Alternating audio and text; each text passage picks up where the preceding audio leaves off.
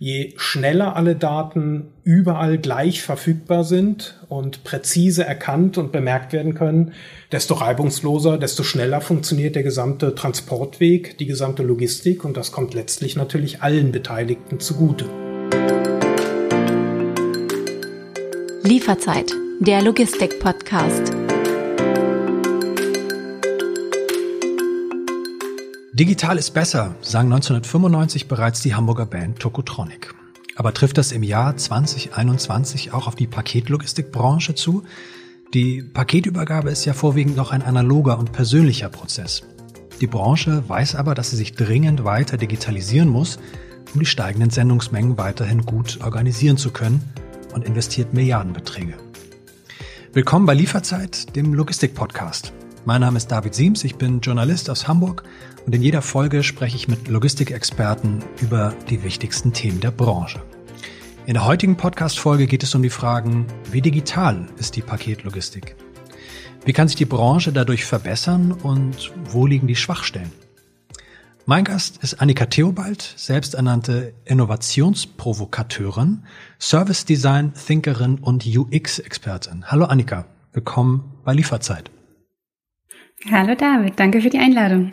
Jetzt musst du erstmal erklären, Innovationsprovokateurin, das klingt erst einmal nach Ärger, das klingt nach Stunk. Erklär doch mal, wen oder was provozierst du? Kann ich gerne machen. Es ist in der Tat ja ein etwas erklärungsbedürftiger Begriff und äh, um das mal vorwegzuschicken, das äh, ist insofern zumindest guter Ärger. Ähm, nicht, dass da ein falsches Bild entsteht. Vielleicht fange ich mal damit an, wen ich in der Regel provoziere und im Grunde sind das ähm, all die Personen oder Unternehmen und Organisationen, die Lust haben, den Status quo in irgendeiner Form neu zu denken. Also die ihren jetzigen Stand der Dinge in die Zukunft denken wollen, neue Schritte gehen wollen, sich in irgendeiner Form weiterentwickeln möchten. Und ähm, das, das passiert letzten Endes in allen möglichen Bereichen. Also ob es jetzt der 30 äh, ist oder ein Mittelständler oder ein Familienunternehmen bis hin zum Konzern. Also weiterentwickeln wollen sich in der Regel alle auf ganz unterschiedliche Weise an und für sich. Das, das ist schon richtig. Aber das Bedürfnis nach Weiterentwicklung ist eigentlich überall da.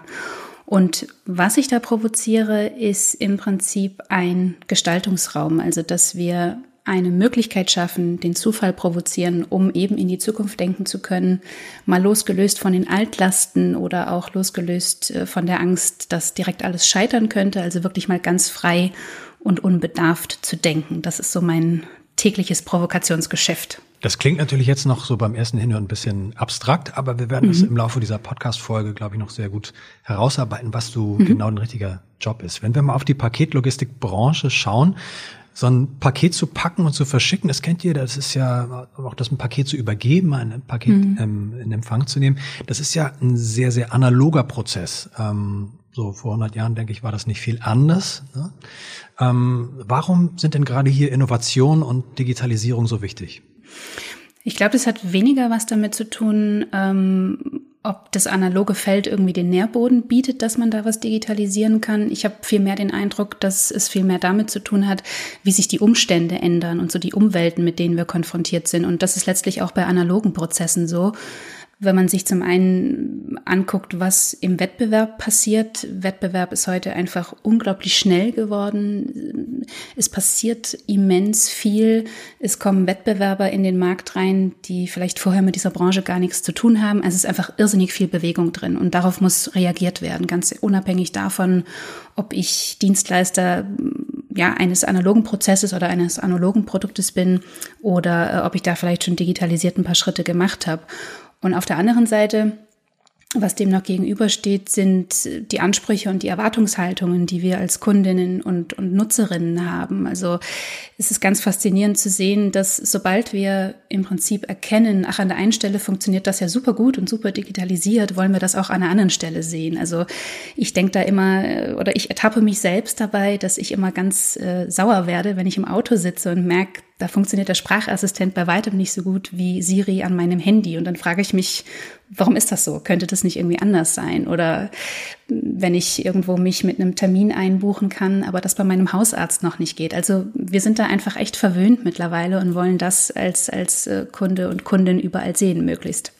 Und beim Thema Digitalisierung geht es ja auch um nicht nur um Komfort, um Dinge zu optimieren, Dinge einfacher zu machen, sondern natürlich auch um das Thema Schnelligkeit. Wenn wir jetzt mal uns überlegen, ähm, wir haben auch aufgrund der Pandemie gesteigerte Sendungsmengen. Die Leute bleiben zu Hause, bestellen von zu Hause, bestellen nicht nur Modeartikel, sondern auch viele andere Artikel, Hygieneartikel etc. Das heißt, es gibt automatisch gesteigerte Sendungsmengen. Das heißt, es werden viel mehr Pakete durch Deutschland geschickt. Ähm, trotzdem möchte man natürlich, dass relativ zeitnah die Bestellung auch da ist. Inwiefern helfen mir digitale Prozesse, dass sich der, dieser Prozess beschleunigt? Jeder kennt ja das Beispiel vom Taschenrechner. Ich rechne irgendwas zusammen. Natürlich ist das auf digitalen Wege schneller. Lässt sich das überhaupt so leicht auf die Paketlogistikbranche übertragen? Leicht wäre wahrscheinlich übertrieben, ähm, weil das natürlich immer im Hintergrund erstmal unglaublich viel anstößt und viel Veränderung auch mit sich bringt. Insofern glaube ich, ähm, bestehen da aber Möglichkeiten, also wie du schon sagtest, Prozesse schneller machen, transparenter für den Kunden machen. Also manchmal muss es ja gar nicht aus Kundensicht die Schnelligkeit sein, aber ich will einfach wissen, was passiert. Ich will im Bilde sein und da allein zu wissen, wo befindet sich mein Paket gerade, wann kann ich damit rechnen, wann kommt es genau an. Das ist ja im Prinzip schon, schon ein Stück weit Komfort, der gar nicht nur auf die Geschwindigkeit abzielt. Und ich glaube, da sind große Hebel, ähm, wie, wie Digitalisierung an der Stelle gut wirken kann. Was würde das denn konkret heißen? Also ich bin ein Kunde, ich bestelle ein Paket mhm. und ich könnte dann quasi digital auf meinem Smartphone erkennen, wo und wann mein Paket mir zugestellt wird wahrscheinlich. Mhm. Genau, weil es für uns unfassbar komfortabel ist. Also und weil wir auch als, als Nutzer und Nutzerin darauf Einfluss nehmen können, ähm, das in unseren Alltag zu integrieren. Also dass das einfach zu meiner Lebenssituation, zu, zu meinem Ablauf, den ich den Tag über habe, zu meinem Rhythmus, dass das dazu passen kann. Dass ich mich also nicht mehr für dieses Paket umstellen muss, sondern dass es sich auf mich einlässt. Und das, das ist ja das, was auch an diesen ganzen User-Centered ähm, Bewegungen und Methoden so mitschwingt. Also nicht umsonst ist Design Thinking über die letzten letzten Jahre hat einen riesigen Aufschwung erfahren und ähm, war plötzlich so mm, ganz präsent in vielen unterschiedlichen Bereichen. Und das ja nicht zuletzt deshalb, weil da der Nutzer so sehr im Fokus stehen kann. Und das ist das, was heute gefordert wird, was wir uns wünschen. Und allein, allein so viel oder so gut darüber Bescheid zu wissen, wo befindet sich mein Paket gerade, ähm, perfekt. Also dann muss ich mich irgendwie gar nicht mehr drauf einstellen, sondern es kann sich an mich anpassen. Also kann man eigentlich zusammenfassend sagen, so ein bisschen vereinfacht, so der äh, Humanus Digitalus, der wird irgendwie immer wichtiger und der nimmt immer mehr Raum so in der Gesellschaft an und deshalb müssen sich halt andere Dienstleister eigentlich nach ihm ausrichten und sagen, also der Mensch steht im Mittelpunkt und die digitalen Anwendungen müssen es ihm eigentlich müssen ihm eigentlich gerecht werden. Ja, was da dahinter steckt, ist ein ganz großer Service-Aspekt. So, also die Technologien machen vor allem möglich, dass die Service-Erfahrung, diese User Experience, die wir haben, dass die so gut als möglich für uns ist, dass sie sich so gut als möglich an uns anpasst, auf, auf unsere Bedürfnisse sehr genau und exakt einzahlt und also ja, man könnte schon sagen, der Nutzer nimmt mehr Raum ein. Vielleicht wird aber auch einfach alles ein bisschen organischer. So die Grenzen werden fließend und es gibt nicht mehr ein Produkt A, das nach seinem Schema funktioniert und der Kunde A, der wiederum ganz fest in seinen Strukturen ist, sondern das nähert sich so ein bisschen an und wird sehr viel, ja, sehr viel beweglicher und dynamischer dann dadurch auch. Es gibt immer so Mode, Trendbegriffe oder so, so typische Begriffe in der Digitalisierung. Ne? Da gibt's dann so dieses Wort Big Data, also mhm. große Datenmengen, ähm, Cloud Computing oder natürlich auch künstliche Intelligenz. Künstliche Intelligenz, da kann sich jeder was drunter vorstellen. Inwiefern sind diese Bereiche, die ja irgendwo immer auch mit Digitalisierung zu tun haben, die Digitalisierung prägen, inwiefern sind die auch für die Paketlogistikbranche wichtig. Ich glaube auch da, weil sie vor allem das Potenzial mitbringen und auch da wieder einen Gestaltungsraum aufmachen, wie wir Prozesse optimieren können. Wir können schneller sein, wir können mehr on point sein, wir können Zeit einsparen, wir können durch bessere Routen äh, Emissionen einsparen. Also für viele Kunden ist es heute ja sehr, sehr wichtig auch zu wissen, wie nachhaltig funktioniert das Unternehmen, bei dem ich da bestelle oder von dem ich eine Dienstleistung in Kauf nehme. Man erkauft sich ja darüber so ein bisschen äh, ein gutes Gewissen eigentlich mit, dass man sich für den richtigen Partner äh, entschieden hat. Und ähm, da möchte ich natürlich auch wissen, oder ist es für mich positiv zu sehen, wenn ähm, der Paketzusteller das nachhaltig macht und Emissionen einspart. Also da ist, glaube ich, ein großer Hebel. Und ähm, Ansonsten beispielsweise was Big Data angeht, äh, ob wir wollen oder nicht, sind Daten der Rohstoff des 21. Jahrhunderts. Man kann sich dem ein Stück weit entziehen, aber auch nicht in Gänze. Und das liefert natürlich eine Basis, Kunden noch besser zu kennen. Also wir sprechen mittlerweile von Predictive Analytics, dass Produkte, die ich regelmäßig nutze, schon verschickt werden, noch bevor ich sie bestellt habe, weil der Algorithmus weiß, es wäre an der Zeit, dass ich dieses Produkt wieder brauche. Und auch das ist ja wieder ein sehr komfortabler Aspekt für mich. Und also unterm Strich, Digitalisierung bringt oder öffnet ganz neue Spielfelder schafft auch den Raum für ganz neue Geschäftsmodelle an der einen oder anderen Stelle. Also ohne Digitalisierung würden wir heute immer noch alle in Hotels Urlaub machen, aber es gäbe vielleicht keine Plattform wie Airbnb, die den Markt ja unglaublich aufgemischt hat. Ähm, genau das Gleiche, wenn ich überhaupt Reisen buche über Get Your Guide und all sowas. Ich muss kaum noch in ein Reisebüro gehen und ich vertraue auch sehr auf das, was, was die Masse sagt, wie es dort war und was empfehlenswert ist. Also ähm, da steckt unglaublich viel Möglichkeit einfach drin, die diese ganzen Themen mit sich bringen.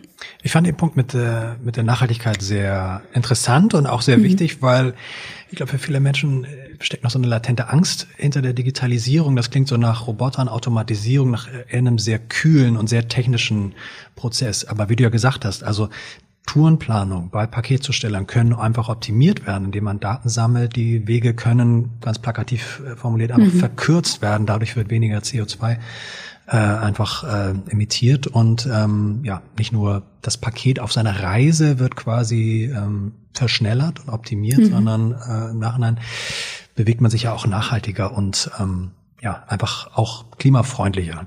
Mhm. Ähm, sind wir denn an dem Punkt, also wir gucken ja, wenn wir über Digitalisierung sprechen, auch über die Digitalisierung in der Paketlogistikbranche, dann schaut man ja immer so ein bisschen neidisch in andere Länder, wo mhm. das Thema Digitalisierung gefühlt so, ja, in der, nicht in der DNA der Menschen äh, schon enthalten ist, aber wir schauen dann immer so neidisch nach Skandinavien. Es gibt, äh, ich glaube, die drei größten Länder in Sachen Glasfaserleitung, Südkorea, Schweden und Spanien. Und da gucken wir Deutschen immer hin und sind so ganz ungläubig. Wieso ist denn das bei uns noch nicht so? Warum, woran hakt es, dass wir hierzulande noch so ein bisschen in den Kinderschuhen stecken, was die Digitalisierung angeht. Sind wir so ein altmodisches Land? Altmodisch finde ich noch nicht mal. Ähm, ich finde, wir sind, äh, also Deutschland grundsätzlich ist ein sehr nach vorne gewandtes und, und visionäres Land. Also wenn man allein mal guckt, wie viele Patente bei uns angemeldet werden, da zählen wir immer noch zu den absoluten Spitzenreitern.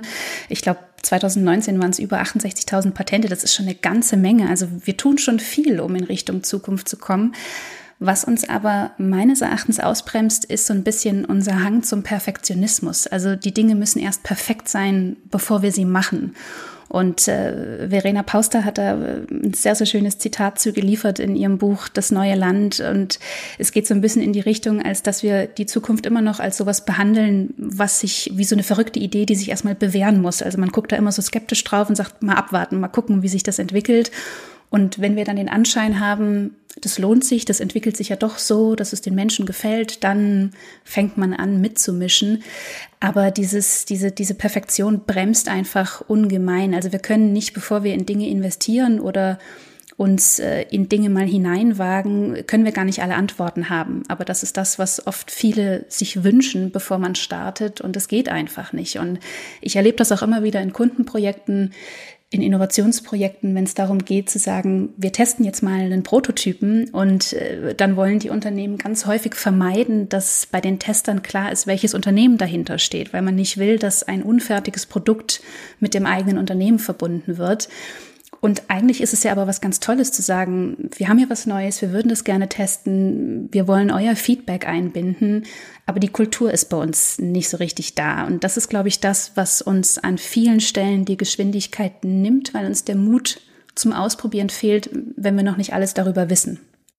Eigentlich verrückt, ne? Also wir sind das Land der Ingenieure, aber uns fehlt der Mut und ich glaube, uns fehlt ja auch so eine akzeptierte Kultur des Scheiterns. Ich sprach gerade mhm. ähm, über Schweden. In Helsingborg ähm, habe ich mal gelesen, war leider noch nicht da, würde ich aber sehr gerne mal hinfahren. Da gibt's nämlich das Museum of Failure, mhm. wo quasi so Produktfails ähm, in einem Museum ausgestellt werden. Da gibt's dann so ganz schräge Sachen äh, ein Parfum von Harley Davidson oder der DeLorean, den man aus Zurück in die Zukunft kennt, das Auto, was nur drei, vier Jahre produziert wurde, aber auch äh, das eine oder andere Produkt von Apple. Und das finde ich interessant, also wo man denkt, Apple ist doch eigentlich das Vorzeigeunternehmen, das Tech-Vorzeigeunternehmen mhm. weltweit. Ja, bevor der iPhone-Prototyp rauskam, gab es wahrscheinlich auch erstmal 20, 30 andere Prototypen, die ähm, die Hürde erstmal nicht genommen haben. Davon haben wir nicht erfahren, aber es gibt, glaube ich, in den USA eine andere Akzeptanz, dass man auch erstmal scheitern darf, um sich den Staub abzuklopfen und dann etwas Neues zu wagen. Also würdest du schon sagen, man muss so ein bisschen für mehr Mut und mehr Wagnis den, den, den, das zu propagieren oder was würdest du dir wünschen? So ein Stück weit schon. Und das, das hat ja auch ganz unterschiedliche Hintergründe oder, oder Quellen, würde ich sagen. Also die Schule allein schon ist auf richtig und falsch ausgelegt. Und alles, was dazwischen passiert, ist eigentlich nicht viel wert. Und ähm, das, das erzieht uns natürlich zu Menschen heran, die, die immer nur dann Vertrauen in der Sache finden, wenn sie wissen, ich bin da wirklich gut drin. Also ich würde schon sagen, dass es uns nicht schlecht tun würde, wenn wir da ein bisschen mutiger werden, wenn, wenn Fehler okay sind, also wenn Fehler einfach als Teil des Prozesses verstanden werden. Und man hat ja auch immer so den Eindruck, und das liegt auch daran, dass, dass wir in Deutschland zu wenig kommunizieren, wenn was schiefgelaufen ist und Dinge, aus denen man dann gelernt hat, dass alles immer den Anschein macht, als ob man über Nacht erfolgreich geworden wäre und ah, plötzlich hat das geklappt, super, weil man die ganze Hintergrundgeschichte dazu nicht kennt. Und das ist ja gar nicht so. Also zwischen oder hinter allen erfolgreichen Produkten stehen Menschen, die schon tausend andere Sachen vorher ausprobiert haben und dabei gescheitert sind. Und das müsste einfach viel öffentlicher kommuniziert werden. Also ich glaube, alleine das darüber sprechen macht schon Mut oder sensibilisiert dafür, dass das völlig okay ist und dass das dazugehört. Und ansonsten hat man immer den Eindruck, sobald man selbst einmal gescheitert ist, dass alle die, die es geschafft haben, in Anführungszeichen, die sind ja nie gescheitert, aber nur weil man nicht davon weiß, heißt es nicht, dass es so ist. Und äh, ja, deswegen glaube ich, dass drüber sprechen schon, schon wirklich helfen würde, da zu sensibilisieren. Also Communication is the key. Ähm, mhm. Kommunikation ist der Schlüssel. Klingt so ein bisschen wie ein alter Kalenderspruch, aber mhm. da steckt unglaublich viel Wahrheit dran. Annika, vielen Dank schon mal für den Moment. Ähm, Wer sorgt eigentlich dafür, dass Digitalisierung auch im Berufsalltag funktioniert und umgesetzt wird? Ich habe mich mit Christian Reiner getroffen, der in der IT bei Hermes in Hamburg unter anderem für digitale Prozesse zuständig ist und mit seinen Kollegen und Kolleginnen an digitalen Lösungen für die Paketzusteller und Zustellerinnen arbeitet. Worauf es da ankommt und wie so eine Lösung ganz konkret aussehen kann, das habe ich mir vor Ort in Hamburg angeschaut.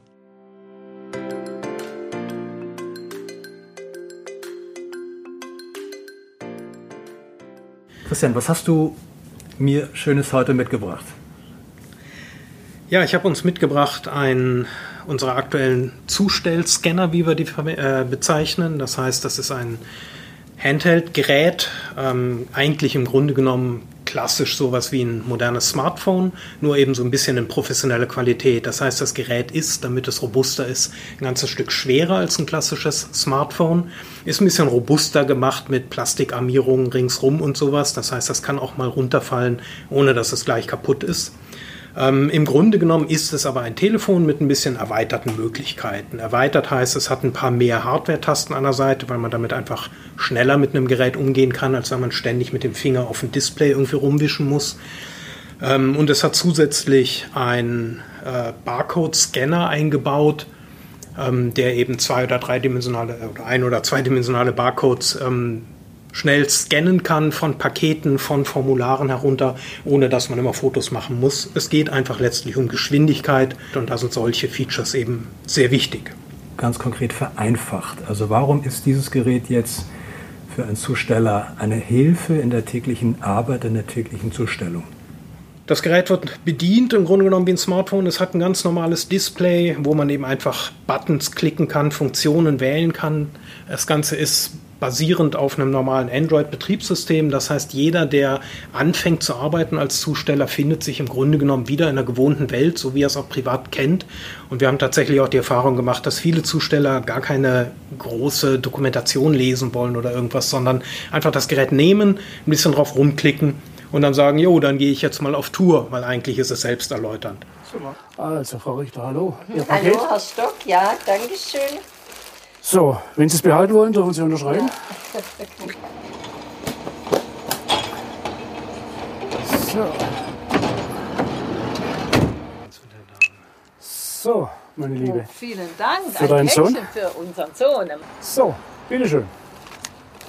Dankeschön. Ja, die Philosophie hinter solchen Geräten ist, dass man oder dass wir dem Zusteller ein einziges Gerät in die Hand geben wollen, wo er alle Tätigkeiten mitmachen kann. Das heißt, dass er nicht hin und her wechseln muss zwischen Papierlisten, zwischen Notizbuch, zwischen irgendeinem Telefonregisterbuch oder was weiß ich, was man alles ähm, nutzen könnte, sondern alle Informationen, die er über den ganzen Tag hinweg braucht, sind in diesem Gerät vereint. Und es ist auch nur die Information vorhanden, die er braucht. Also nicht alle möglichen Sachen ringsherum, die ihn gar nicht interessieren, die ihn einfach nur ablenken und nerven. Ganz präzise das, was er braucht, sofort zugreifbar und auch nur für diesen einen Zusteller.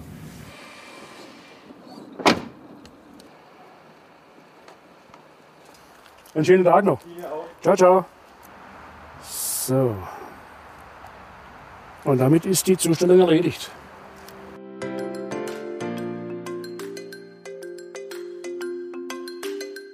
Annika, wann stand bei dir das letzte Mal der Hermes-Zustellbote vor der Tür und ähm, was hat er? Er hatte wahrscheinlich auch einen Scanner in der Hand, aber was war denn in dem Paket drin? Magst du das teilen? Wenn ich mich recht entsinne, dann habe ich zuletzt Gärtnermaterial äh, bestellt. Also weil ich gerade die, die, die Gärtnereien sind ja noch geschlossen. Aber äh, ich bin schon in der Phase, den Balkon zu bepflanzen. Deswegen äh, habe ich erste Samen bestellt und Dünger und äh, um da jetzt endlich so ein bisschen loslegen zu können. Ich glaube, das war der letzte Kontakt. Aber der Hermesbuddel ist, ähm, ist äh, grundsätzlich sehr häufig bei uns anzutreffen. Also äh, wir haben hier rege, reges Bestellverhalten im Haus, würde ich sagen, mit den anderen Parteien, die hier noch äh, mitleben. Also ich bin beruhigt, dass Digitalisierungsexpertin Annika Theobald auch so ganz altmodische, analoge Sachen wie Gärtnereien und Samenpflanzen und sowas macht. Absolut. Den Bezug, ähm, ja, für so händische, wunderbar händische, altmodische Arbeiten hat. Wenn wir nochmal schauen, also wir haben jetzt viel über verschiedene Aspekte der Digitalisierung gesprochen, wir haben auch über die Verknüpfung von Digitalisierung und Nachhaltigkeit gesprochen, sehr interessanter mhm. Aspekt. Ähm, in diesem Bereich digitale Transformation, wie es ja auch oft heißt. Ähm, da gibt es jetzt wahrscheinlich nicht dieses eine Modell, diese eine Lösung. Würdest du sagen, es ist, so ein, es ist so ein langer Weg der kleinen Schritte, damit wir uns oder damit die Paketlogistikbranche sich auch weiter digitalisieren kann? Ich glaube ja, ich glaube auf jeden Fall ein Weg kleiner Schritte und ich glaube auch ein Weg von Schritten auf unterschiedlichen Ebenen. Also ich glaube, es geht nicht nur darum, das Technologische auf der einen Seite immer weiter voranzutreiben, sondern ich glaube ganz ganz stark, dass es auf der anderen Seite darum geht, die Leute mitzunehmen. Also äh, es ist unfassbar wichtig, dass, dass das Mindset und die Kultur und die Bereitschaft von, von der Organisation, aber auch von dem Einzelnen mit dahin wachsen kann, weil mit Digitalisierung sind nach wie vor auch viele Ängste verbunden. Also viele haben nach wie vor Angst, dass sie das entweder nicht schaffen, dass sie dem vielleicht nicht gewachsen sind, dass sie sich da nicht mehr neu reindenken können oder gegebenenfalls, dass das, was sie tun, auch obsolet wird und sie vielleicht sogar ersetzt werden könnten. Was sagst du dann den Menschen? Also wie, wie baut man diese Ängste ab? Wie stellt man mhm. sich diesen Ängsten? Wie überwindet man diese Ängste? Mhm. Ich glaube, es ist ähm, vor allem viel Information und Sensibilisierung, weil die Ängste dieser Menschen sind ganz oft von den großen Schlagzeilen geprägt, die man dann sieht, dass da und da und da so viele Stellen abgebaut werden. Was man ja aber nicht sieht, ist, dass dadurch auch ganz viele andere Möglichkeiten und Stellen und, und Jobprofile wieder neu entstehen. Also ich will es ich will's nicht verharmlosen, es ist definitiv kein leichter Weg. Es müssen sich sicherlich viele Menschen umorientieren und vielleicht auch in, in neuen Tätigkeitsfeldern zurechtfinden.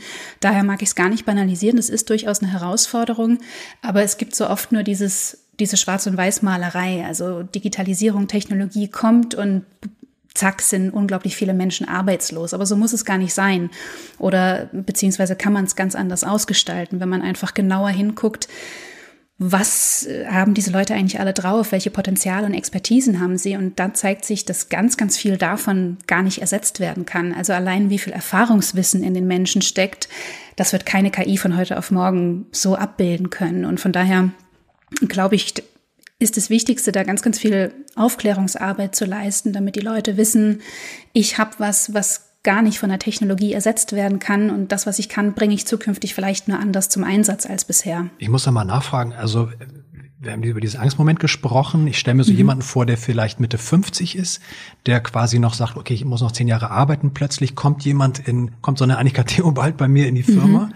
in unseren großen Konzern und ähm, treibt diese Digitalisierungsprozesse voran. Und das ist erstmal so eine Angst. Gibt es ein konkretes Beispiel aus der Vergangenheit von deiner Arbeit, wo du erlebt hast, da war jetzt diese Person und die hatte wirklich Angstvorbehalte und Wie hast du oder wie hat die Person es geschafft, auch diese Vorbehalte, diese Ängste abzubauen? Das funktioniert vor allem über die Wertschätzung auch dessen, was bisher passiert ist. Also so finde ich, kann man einen Zugang zu den Leuten finden.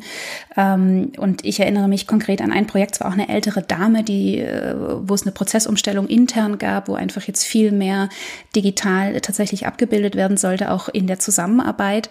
Und ähm, also allein Softwareumstellungen, das, das, das sind Dinge gewesen, die da so große Angst verbreitet haben. Und ähm, man muss einfach, man muss einfach auf die Leute eingehen an der Stelle. Also man muss zum einen sagen, das, was die letzten 30 Jahre passiert ist, das war nicht schlecht, das war wunderbar, weil es hat ja auch sehr lange sehr gut funktioniert.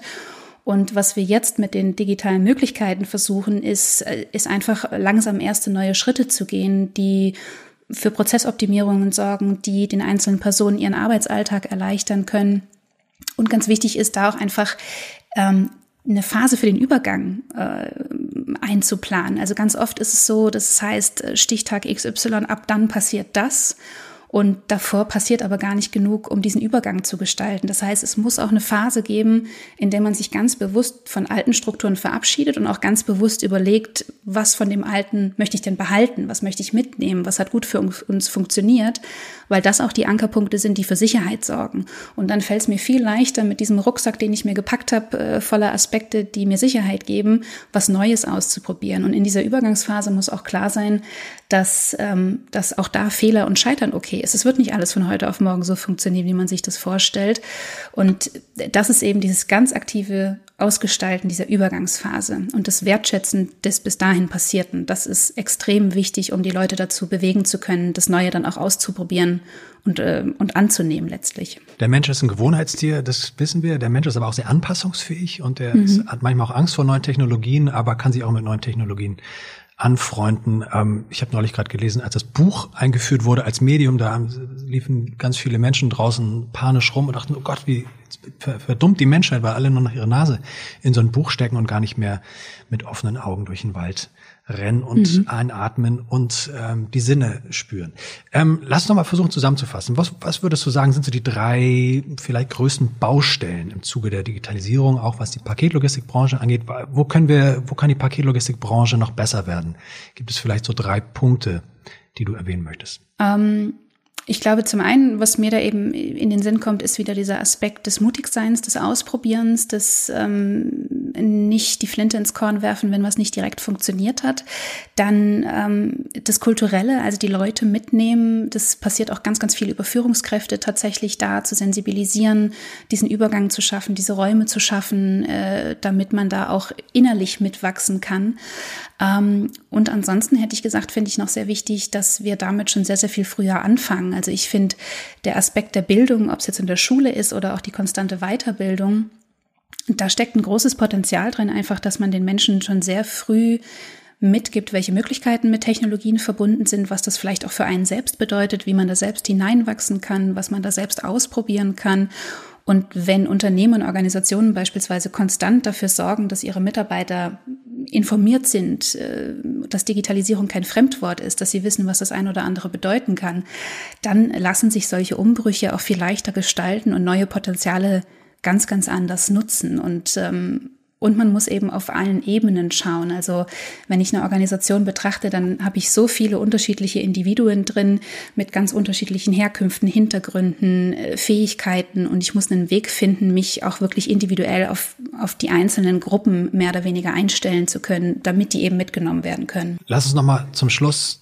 der Sendung in, so ein bisschen in die Zukunft schauen. Wenn wir sagen so 10, 15 mhm. Jahre in der Zukunft. Äh, wir haben so Zukunft ist ja auch ein Stück weit auch mal Verheißung. Wenn wir über Digitalisierung sprechen, dann denkt man, okay, in 15 Jahren kommt vielleicht gar nicht mehr der nette Zusteller ähm, bei dir in Stuttgart mit dem schwäbischen Akzent äh, an der Tür, sondern äh, da kommt dann vielleicht ein Zustellroboter oder die Drohnen, die ja auch so eine Verheißung sind, wo man das Gefühl hat, nee, irgendwie wird das in Deutschland gar nicht so schnell passieren. Was wäre so dein persönliches Wunschszenario? Soll alles so bleiben, wie es ist? Würdest du eine Mischung gut finden? Was fändest du gut, wie es in 15 Jahren für dich abläuft, wenn du etwas bestellst? Ich glaube, ich tendiere an der Stelle zur Mischung. Also ich glaube, wir haben wirklich noch ganz viel Potenzial, das ungenutzt ist, was Prozessoptimierungen und so weiter angeht, wo Technologien wirklich gut fruchten und genutzt werden können.